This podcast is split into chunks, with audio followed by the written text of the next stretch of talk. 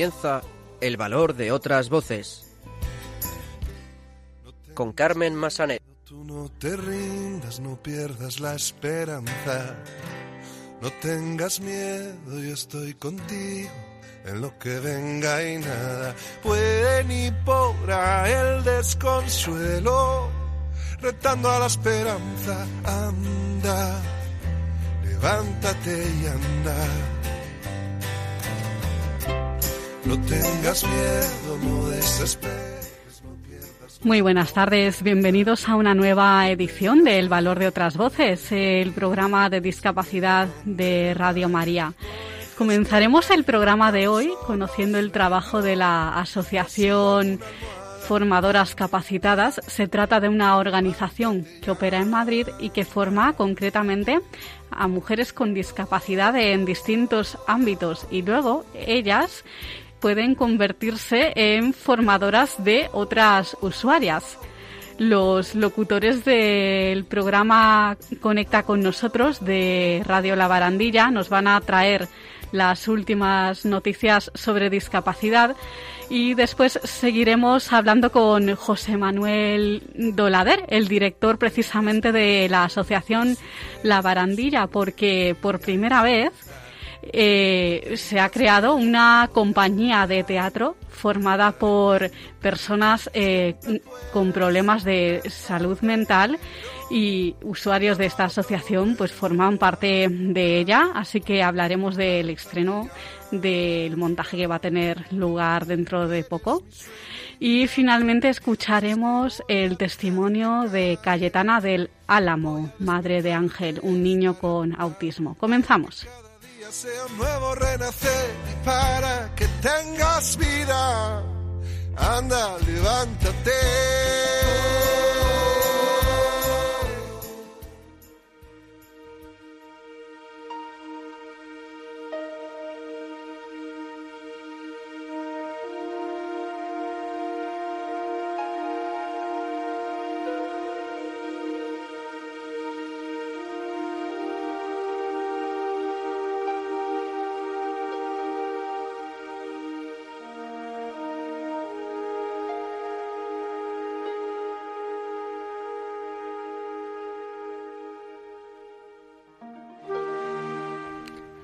Pues como adelantábamos en nuestro sumario, comenzaremos el programa de hoy conociendo el trabajo de la Asociación Formadoras Capacitadas, una organización que opera en Madrid y que eh, trabaja formando a mujeres con discapacidad en diferentes ámbitos y estas mujeres también pueden llegar a convertirse en formadoras de, otra, de otras usuarias.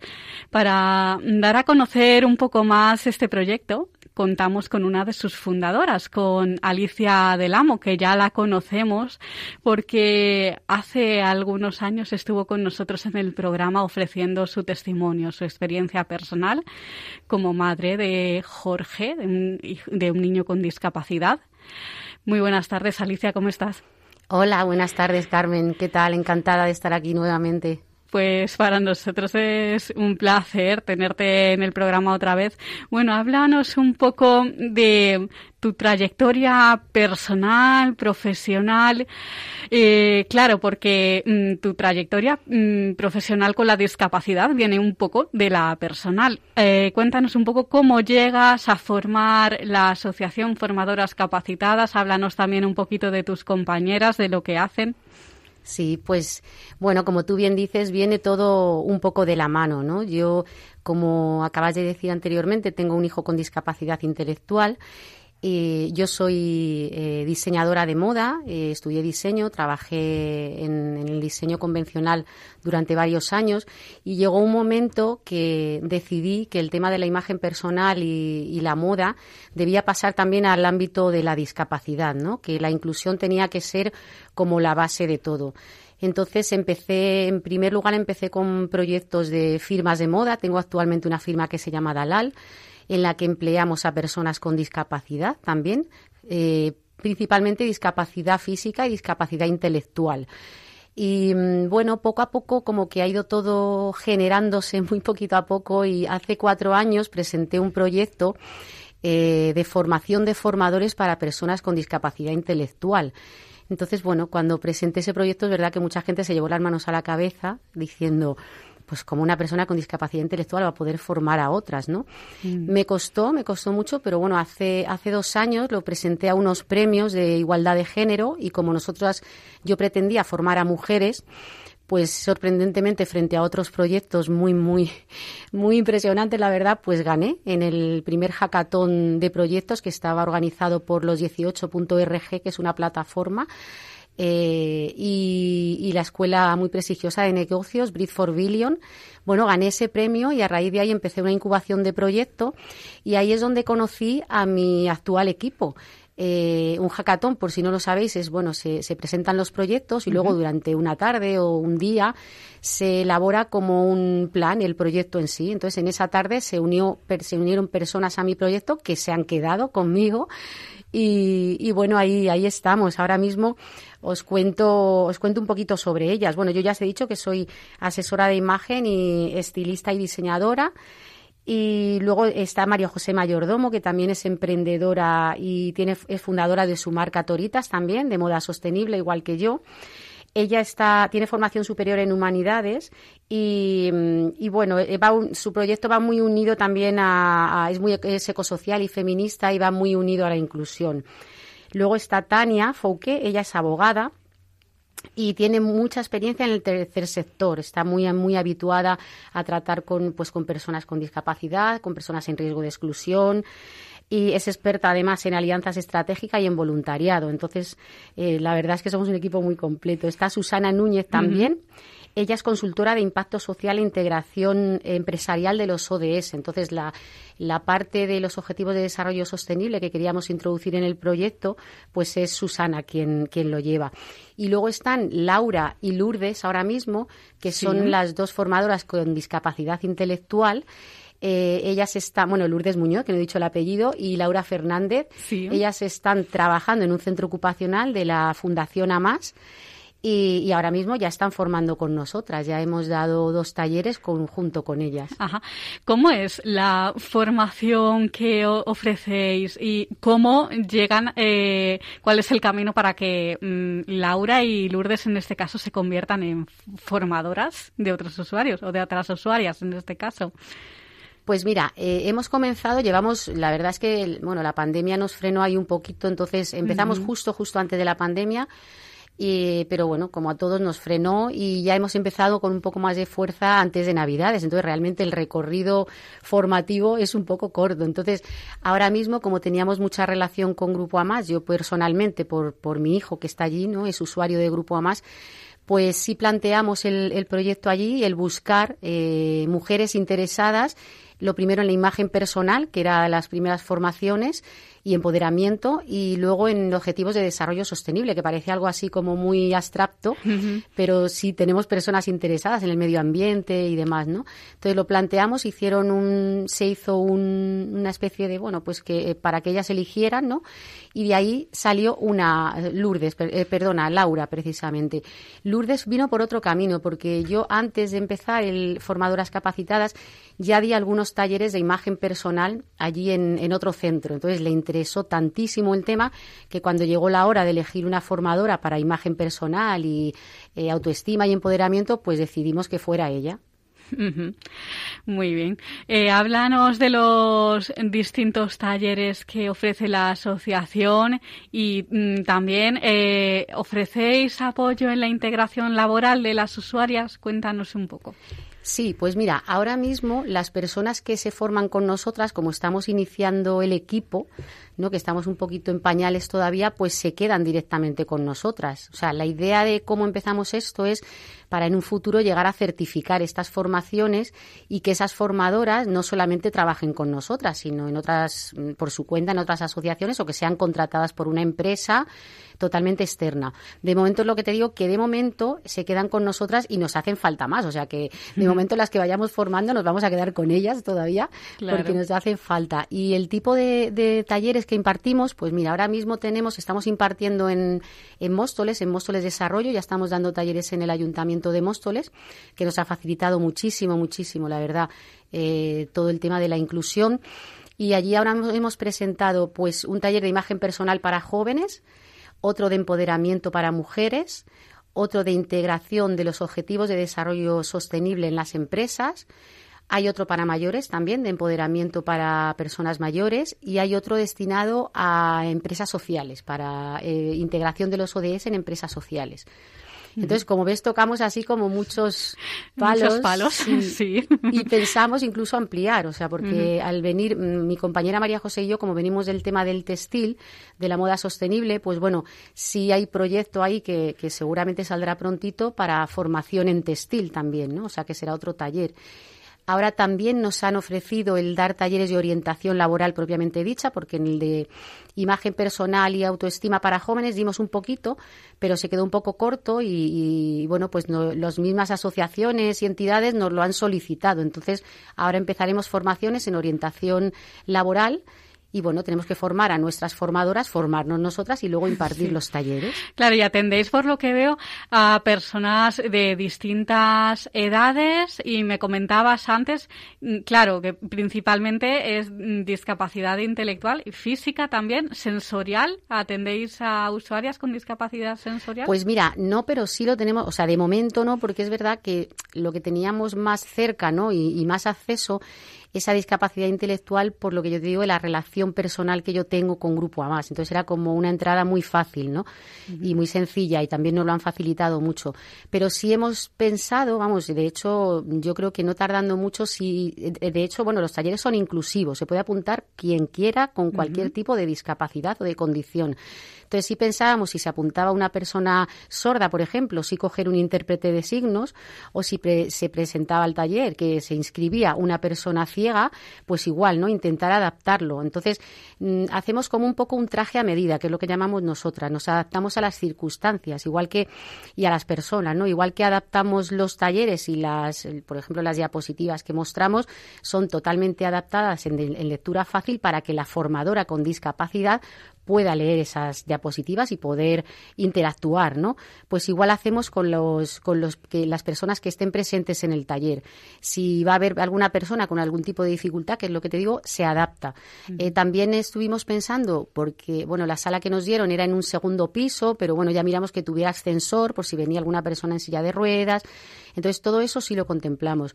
Eh, sí tenemos ahí preparado el tema de lengua de signos, de que se ha asignado, pero claro, eso lleva una preparación muy grande. Entonces, pues bueno, vamos ahí a esperar. si se, claro, pero, pero están abiertos. ¿eh? O sea, nosotros abrimos los talleres y luego ya nosotras nos buscamos la vida para que esa persona, claro, mira, en ese último taller de juventud que vino eh, vino una chica que era, era migrante y estaba recién llegada a España y nos lo mandaron directamente de, de un centro ¿no? Y nos dijeron, eh, bueno, hay que adaptar un poco el lenguaje. Y bueno, como pudimos, al final, es verdad que, que, la chica pues se llevó algo del taller. Entonces es lo que queremos, ¿no?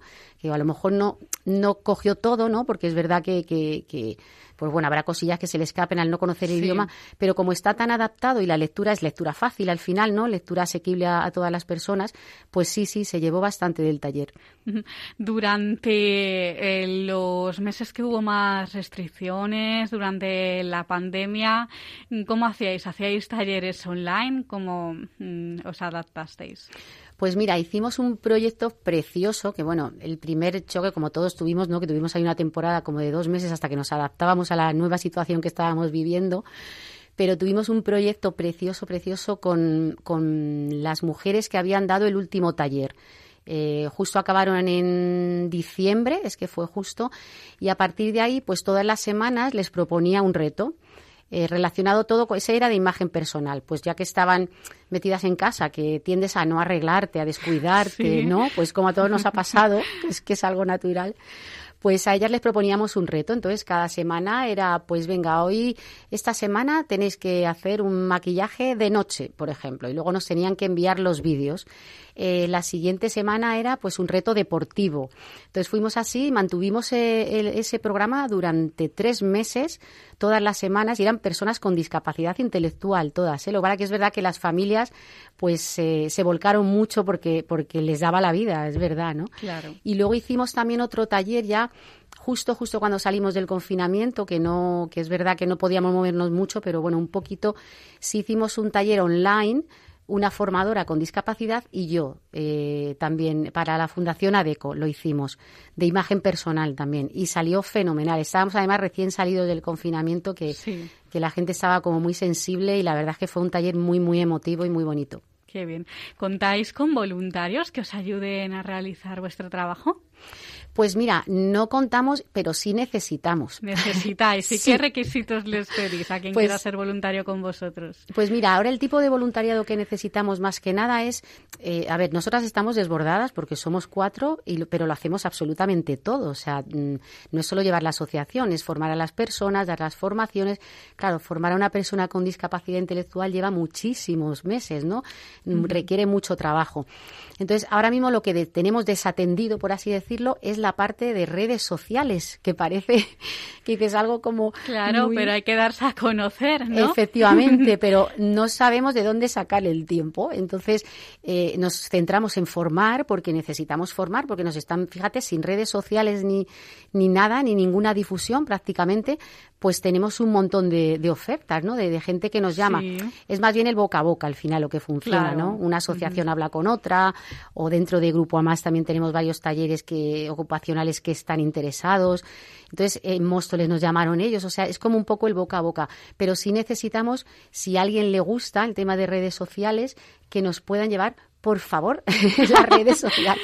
Vale, pues mira, si te parece, para finalizar, nos vas a dar los datos de contacto de la asociación para esas personas que quieran obtener más información sobre vuestro trabajo o colaborar con vosotros. Fenomenal, qué bien, muy bien. Gracias, Carmen. Luego te las doy, sí. Sí, dilo ahora, dilo ahora para que lo puedan apuntar los oyentes. Bueno, pues mira, nuestro correo es info arroba formadorascapacitadas.org info arroba formadorascapacitadas.org. Y mi número de teléfono, además personal, si quieren llamarme a mí, es el 665 98 69 85. Repítelo. 665 98 69 85. ¿Os digo la web también? La web también, claro. pues es www.formadorascapacitadas.org. Es muy sencillita www.formadorascapacitadas.org. De acuerdo, pues Alicia del Amo, fundadora de la Asociación Formadoras Capacitadas, muchísimas gracias por estar con nosotros y dar a conocer tu proyecto. Muchas gracias a vosotros, como siempre, apoyando aquí a, a los nuevos proyectos inclusivos. Muchas gracias, Carmen. Un abrazo. Un abrazo.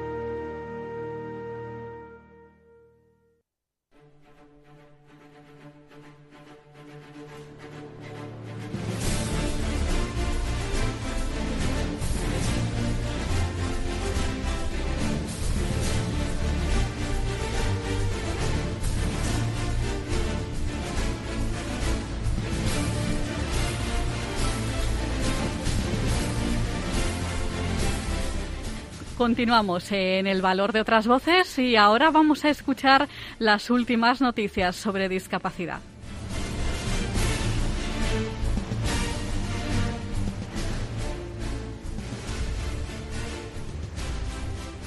Buenas tardes. Los locutores de Conecta con nosotros de Radio La Barandilla os traemos esta semana a Radio María las noticias sobre discapacidad. Para la sección de hoy contamos con Francisco, Ángel Antonio y una servidora, Fe. Comenzamos. La mayor reforma legal sobre discapacidad en España será de aplicación a partir del 3 de septiembre. Después de que el Senado ratificara el pasado mes de mayo la reforma de la legislación civil y procesal para el apoyo a las personas con discapacidad en el ejercicio de su capacidad jurídica.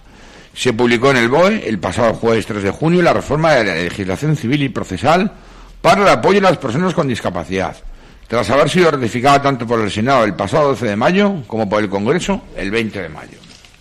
La norma aprobada evita que todas las personas con discapacidad deban pasar por un juez cada vez que deseen ir al banco, comprar una vivienda o hacer testamento.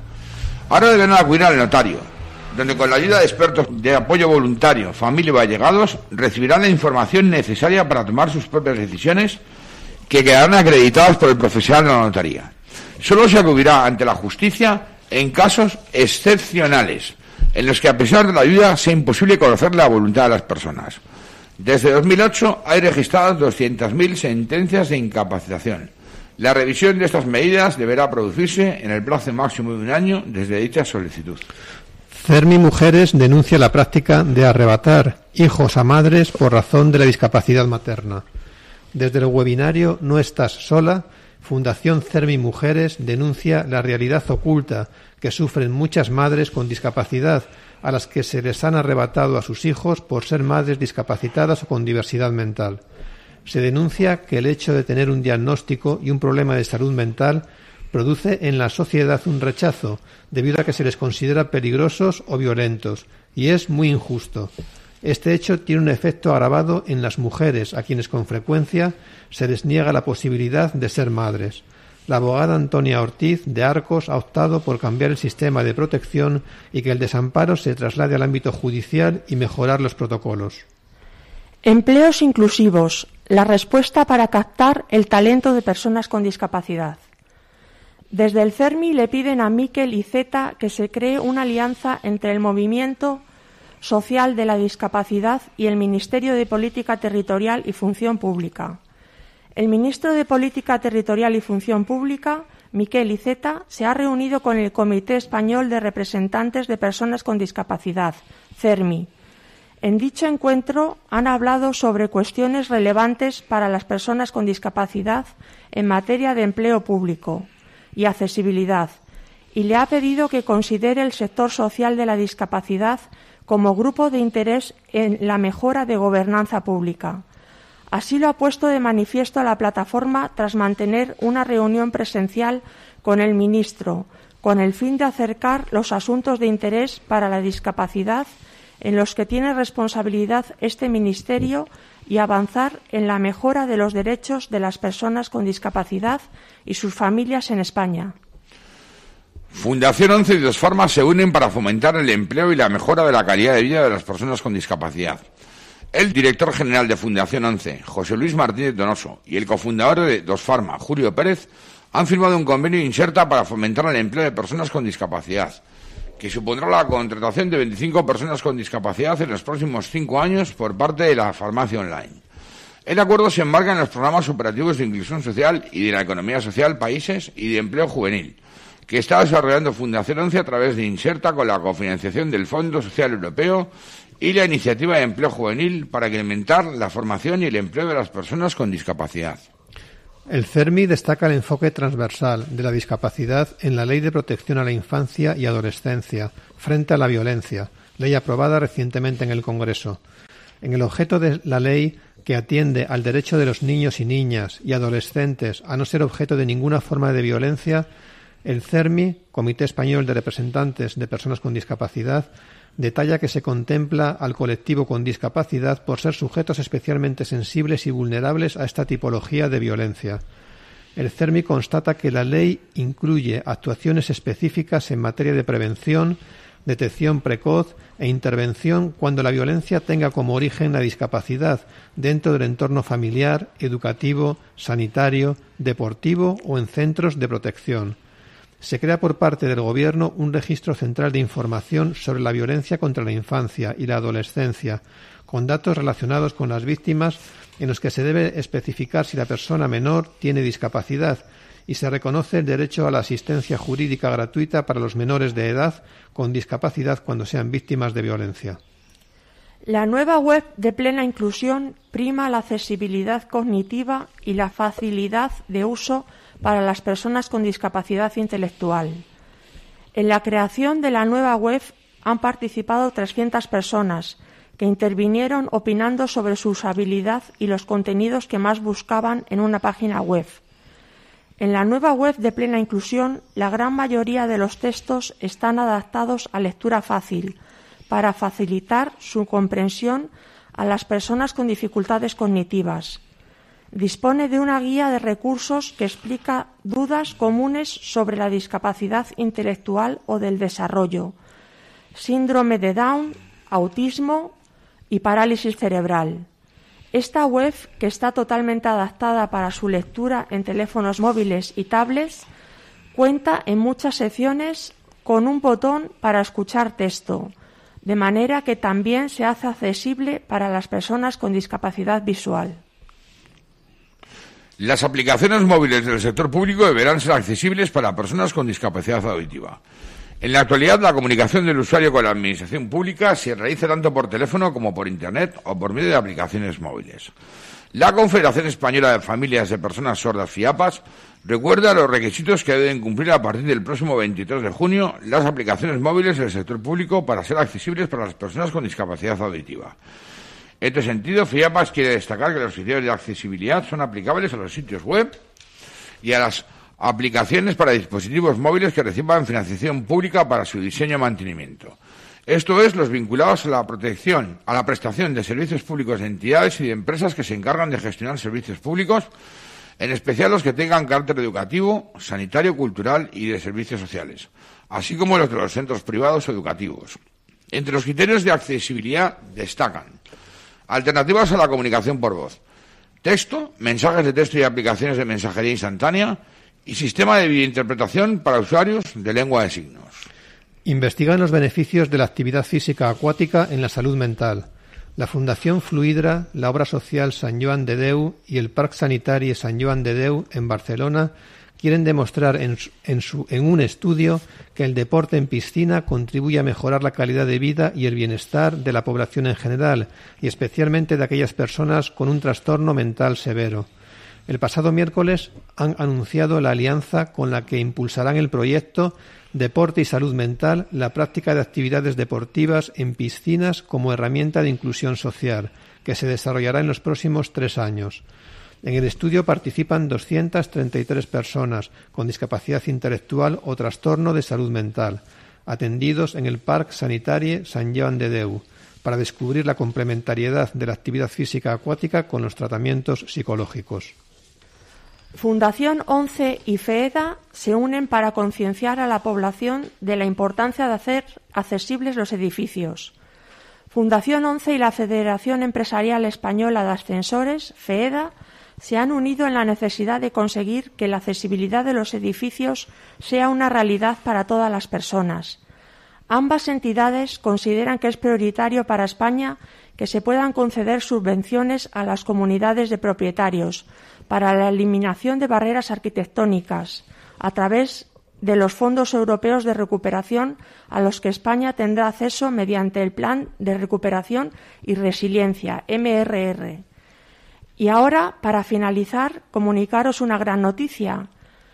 Gran estreno teatral de la compañía Arriba al Telón, formada por usuarios del Hospital de Día Lachman, el próximo sábado 26 de junio a las 12 horas dirigida por Javi Martín. El lugar de celebración, Teatro de Hermandades del Trabajo, calle Raimundo Lulio, número 3. La entrada son 10 euros para adultos y 5 euros para los niños, que podéis adquirir en www.labarandilla.org. Colabora contra el estigma en salud mental. Os esperamos. Y hasta aquí la sección de hoy. Muchas gracias a todos y en el próximo programa más. Pues muchas gracias compañeros del programa Conecta con nosotros de Radio La Barandilla por traernos estas noticias sobre discapacidad. Nos escuchamos en 15 días.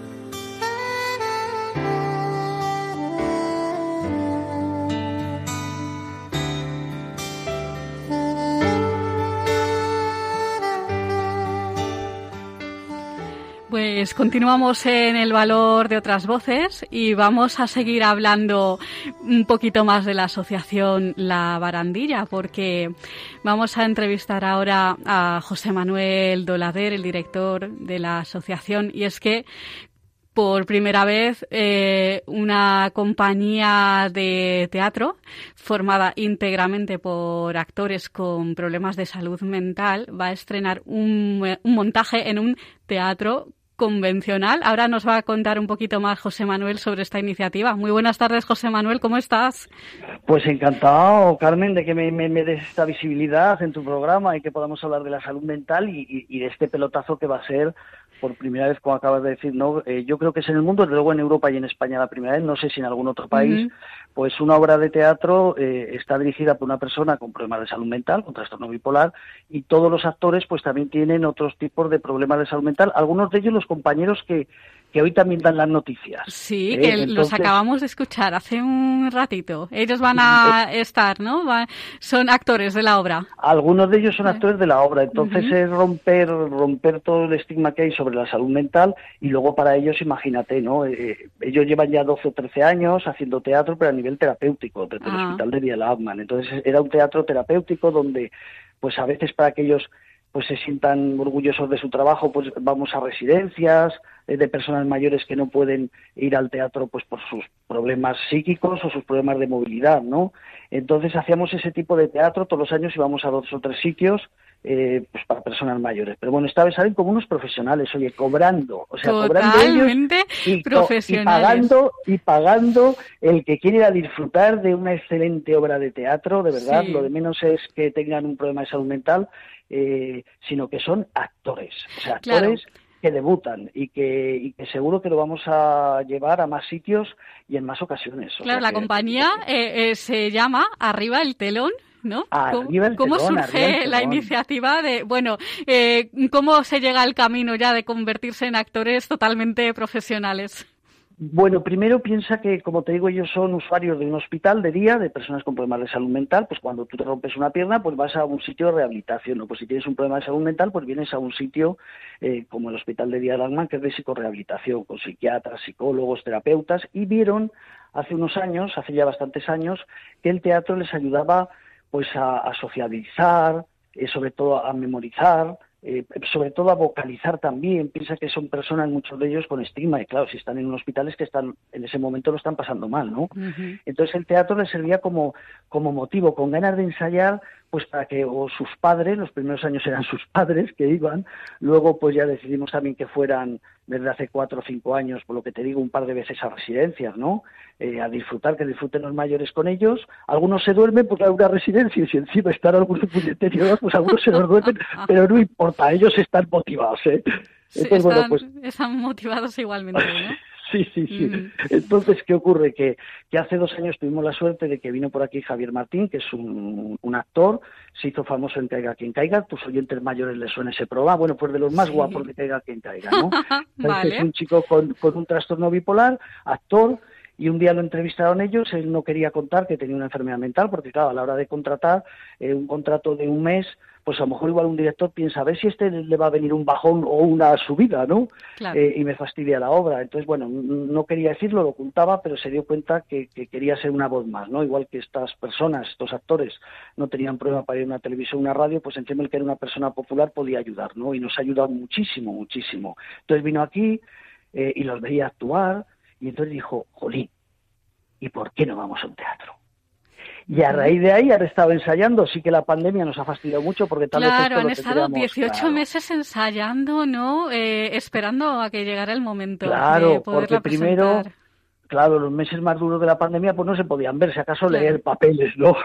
Y después pues con todas las medidas sanitarias que claro nos estamos olvidando, pero hemos sufrido mucho, ¿no? Y todavía está sufriendo mucha gente, ¿no? Entonces, bueno, pues fue esa idea y queríamos esperar pues a que al menos nos garantizaran que en el teatro pues que pudiéramos tener un aforo del 50% por lo menos, ¿no? Claro, un teatro grande de esos maravillosos, enormes, pues todavía no tienen la confianza en nosotros porque no nos conocen, pero se van a sorprender. Mira, vamos a ir a un teatro que además te va a sorprender. Esto sí que te va a sorprender, querida amiga. Vamos a ir al teatro Salón de las Hermandades del Trabajo, que eso lo creó un sacerdote, fíjate, en el año 1906, el sacerdote Abundio García Román creó pues una fundación, una hermandad, y allí tienen en la calle Lucio Raimundo Lucio número 3, al lado de la Plaza Olavide, pues tienen un edificio precioso, ¿no? Y tienen un salón teatro para ciento y pico personas, donde con las medidas pues eh, tenemos que ocupar el 75% y el sábado 26 vamos a estrenar allí. O sea, que los herederos de este sacerdote nos han apoyado eh, nos ceden gratuitamente, pues, imagínate a 10 euros, si no vienen 70 personas, pues son 700 euros, tampoco vayamos a sacar 20.000 euros, ¿no? Pero bueno, ellos, ellos les va a hacer mucha, mucha ilusión el poder interpretar ante un público que se nos está llenando de verdad, igual tenemos que pensar hacer un segundo día en otro sitio o ahí mismo más adelante, pero si alguien quiere venir, de verdad, es el sábado 26 a las 12 del mediodía, para sacar la entrada digo que está al lado de la Plaza Olavide, que es el sacerdote, eh, en la calle eh, San Raimundo Lulio número 3 en la Plaza Olavide, pero tienen que sacar las entradas antes a través de nuestra página web, claro, porque tenemos que controlar por las medidas. Imagínate que se los llena allí y tenemos que decir a la gente que no venga, ¿no? Claro, dinos la página web, ¿dónde pueden obtener las entradas? www.labarandilla.rg, www.labarandilla.rg, y ya viene el número de cuenta, son 10 euros, entonces tienen que ingresar, pues si son dos personas, es decir, eh, dos entradas, fulanito, para que cuando llegue, si 10 euros para los mayores y 5 euros para menores de 12 años. Si quieren venir con la familia, pues si nos ingresan 30 euros, si son, pues yo que sé, dos mayores y dos niños, que pongan 30 euros pues dos M y, dos niños y el nombre, ¿no? Claro, para reservar el sitio. Cuando llega allí como un señor que vaya al teatro, o sea, el, que quiera venir se va a encontrar en un teatro de verdad con su asiento reservado y todas esas cosas. Claro, entonces esto es, recordamos, el 26 de junio. Sábado 26 de junio, sábado 26 de junio, un sábado sabadete en plana o, Plaza Olavide para que la gente luego vaya a tomar una tapita por allí. Ah, muy bien, a las 12, ¿no? Claro, y, con actuaciones sorprendentes, ¿eh? No solamente sino que viene ah, también... Que hay sorpresas también. Una sorpresa, una sorpresa para que la gente diga, vamos, al año que viene, cuando estén en otra obra, al menos los 60 o 70 que hayan venido este sábado, o 80 que vuelvan al otro corriendo. Claro, ¿y hay más fechas previstas de representaciones o todavía no? Eh, eh, esto, como dicen, esa frase de mucha mierda, no sé cuándo dicen los actores, que nadie les suene mal, se lo dicen entre ellos, algo así se dicen, ¿no? Entonces estamos seguros que vamos a llenar y en las primeras semanas de julio haremos una segunda función, seguro. Pero claro, primero tenemos que ver que el éxito lo tenemos claro, ¿no? Pero un poco por, aprender, porque seguro que, que, en la primera algo se puede mejorar siempre, ¿no? Claro. Pues, eh, pues eso, queremos que sean actores, de verdad, eh, eh, para ellos es un orgullo y para mí es un placer que Radio María eh, pues que, en tu programa nos entreviste y nos dé esta oportunidad. Pues la verdad que va a ser una iniciativa que va a tener un éxito total, estoy casi 100% segura. No, no, no seguro. Ella está, eh, llenar ya casi está lleno de verdad, que alguien que nos lo mande, porque siempre se dice... ¿no? Por aquí me está diciendo nuestro técnico de sonido, Javi, que va a ir. Bueno, pues, pues son 10 euros, fíjate, y se va a llevar encima un regalo hecho por la gente del hospital, por, por un detalle en una cajita precioso hecho por personas con problemas de salud mental. O sea que todo esto por 10 euros. Fíjate. por 10 euros nada más, ¿verdad? 10 euros, nada más. Y si vas con tu hijo, 5 euros si es menos de 12 años. Pues José Manuel Dolader, director de la Asociación La Barandilla, muchas gracias, de verdad. Es un placer siempre colaborar con vosotros. Un placer, de verdad. Gracias. Hasta buen día.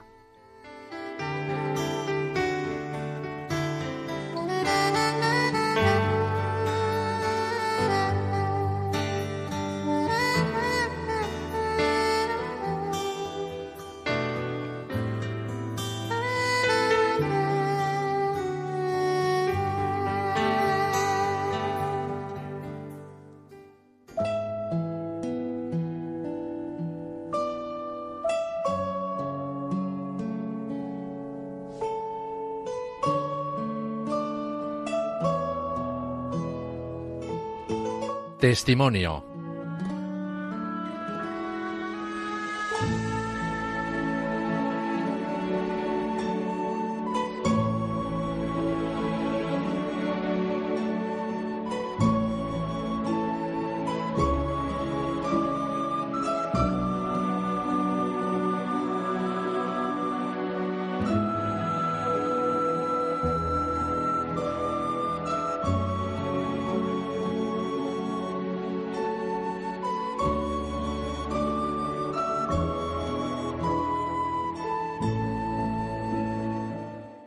Pues continuamos en el valor de otras voces y ahora vamos a escuchar el testimonio de Cayetana del Álamo. Ella es madre de Ángel, un niño de 10 años que tiene autismo. Muy buenas tardes, Cayetana. buenas tardes. Nos alegramos de tenerte con nosotros en el programa. Bueno, Ángel tiene una enfermedad, mm, si no me equivoco, de las que llaman raras, ¿no? Y una de las consecuencias es esta que comentábamos, que es el autismo. Cuéntanos un poco en qué consiste la enfermedad de Ángel. Bueno, tiene la, bueno, es una variante del síndrome de Dandy Walker no es que tenga asociado directamente el autismo, digamos que es algo que eh, apareció más tarde, pero sí que venía asociado con discapacidad intelectual.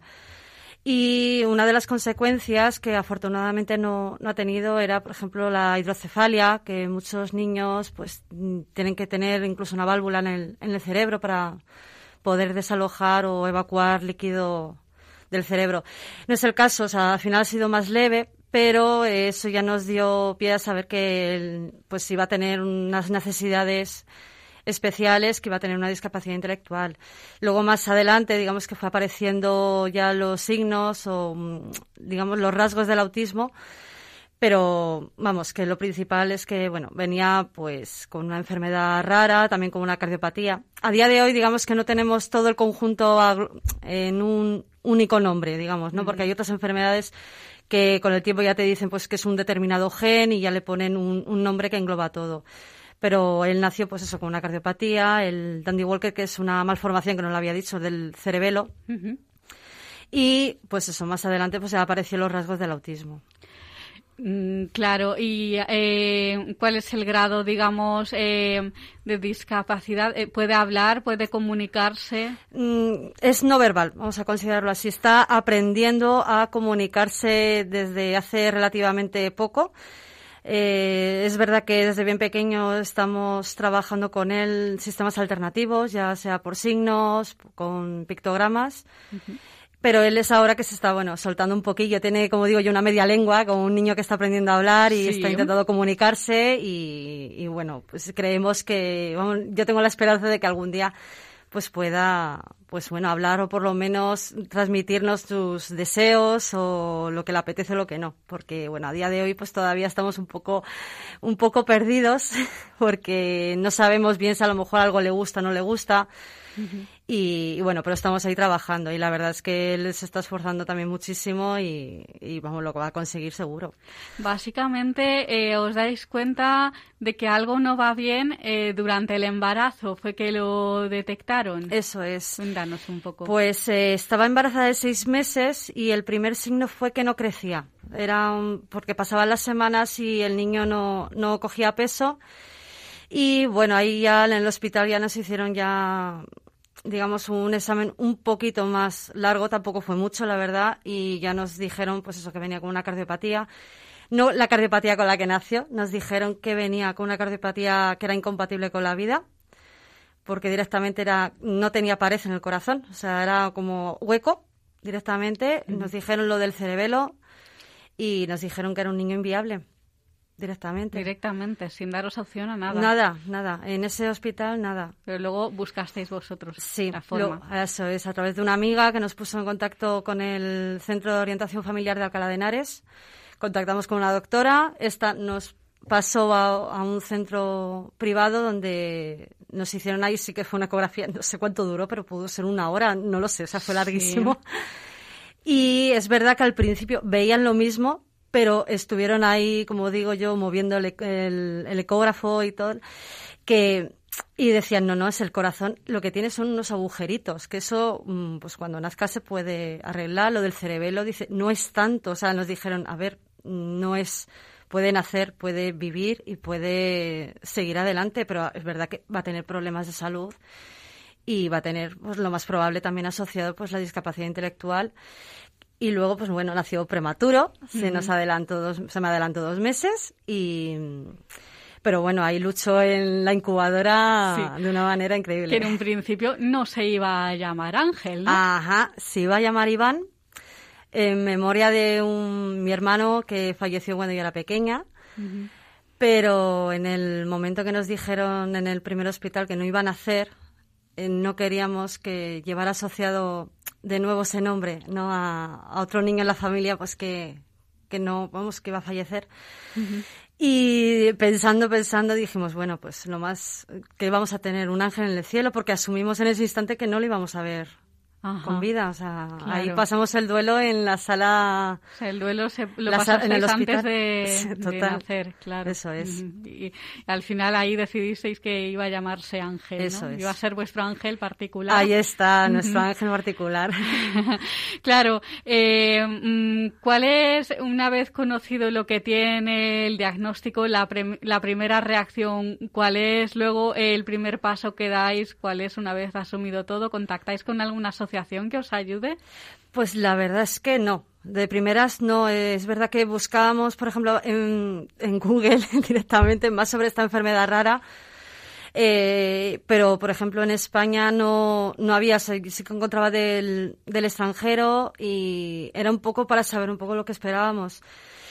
Lo que hicimos fue eh, partir de, de, cero, de la nada, o sea, esperar a un niño, eh, porque claro, nos dijeron primero que no iban a hacer y luego ya con la esperanza de que sí podían hacer, eh, pensar que iba a tener pues unos problemas graves, porque no sabíamos, o sea, tampoco los médicos nos podían decir, porque por desgracia cuando hay enfermedades así tan graves o te lo ponen así, normalmente se abortan. Entonces tampoco hay eh, niños o, o familias con las que puedas contar o preguntar o entonces no hay directamente. Yo es verdad que luego eh, ya empecé a enterarme de, lo que era la atención temprana, pues para según naciera ahí se pudiera eh, pues eh, apuntarle que lo pudieran atender desde un principio.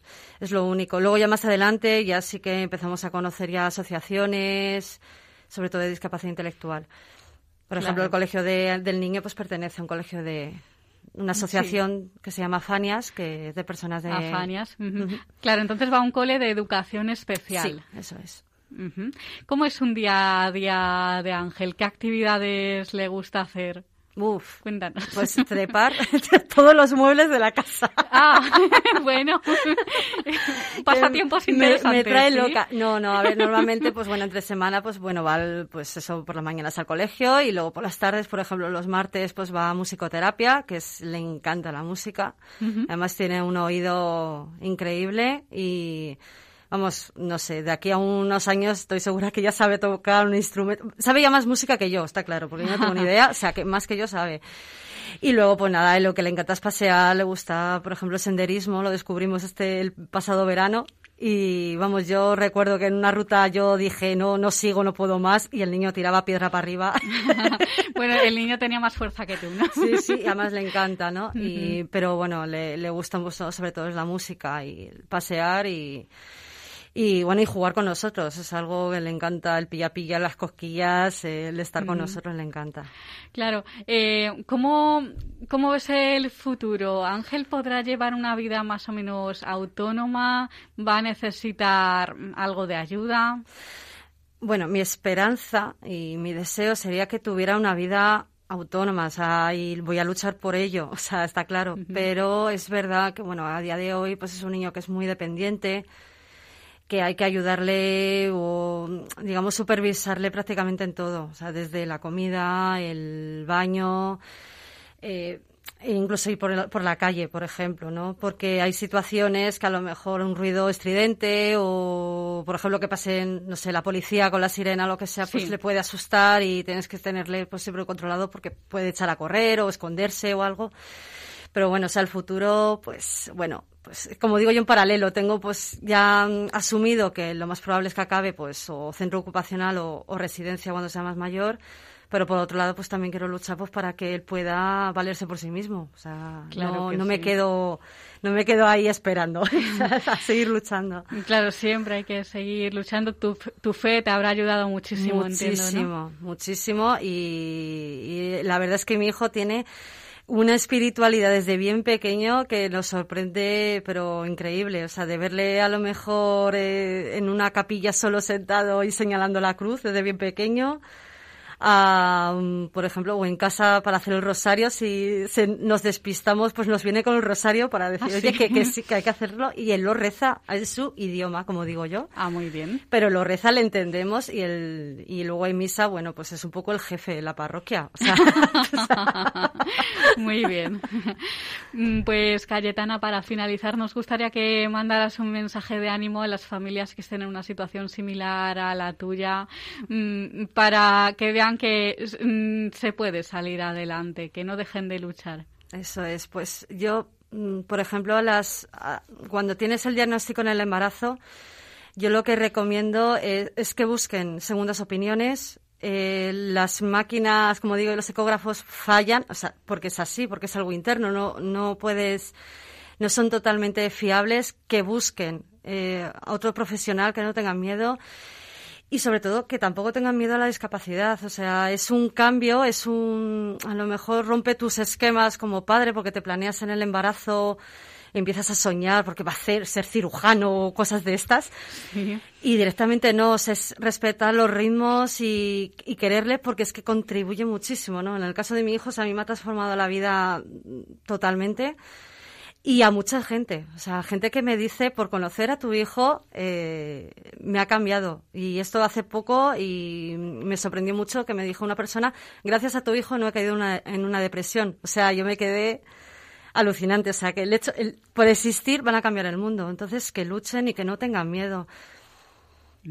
Pues Cayetana del Álamo, recordamos madre de Ángel, un niño de 10 años con discapacidad intelectual. Muchísimas gracias por compartir tu testimonio hoy con nosotros. A vosotros. Un abrazo.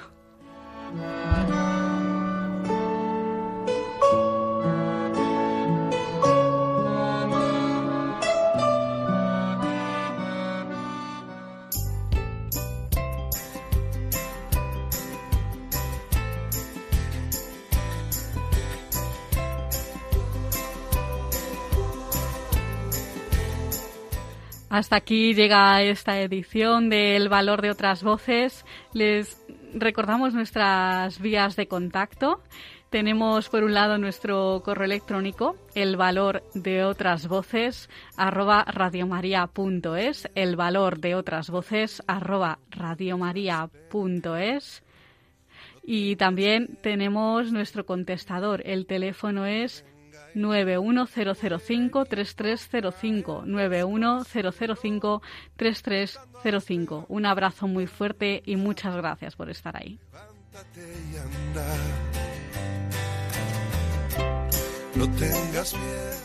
Han escuchado El valor de otras voces.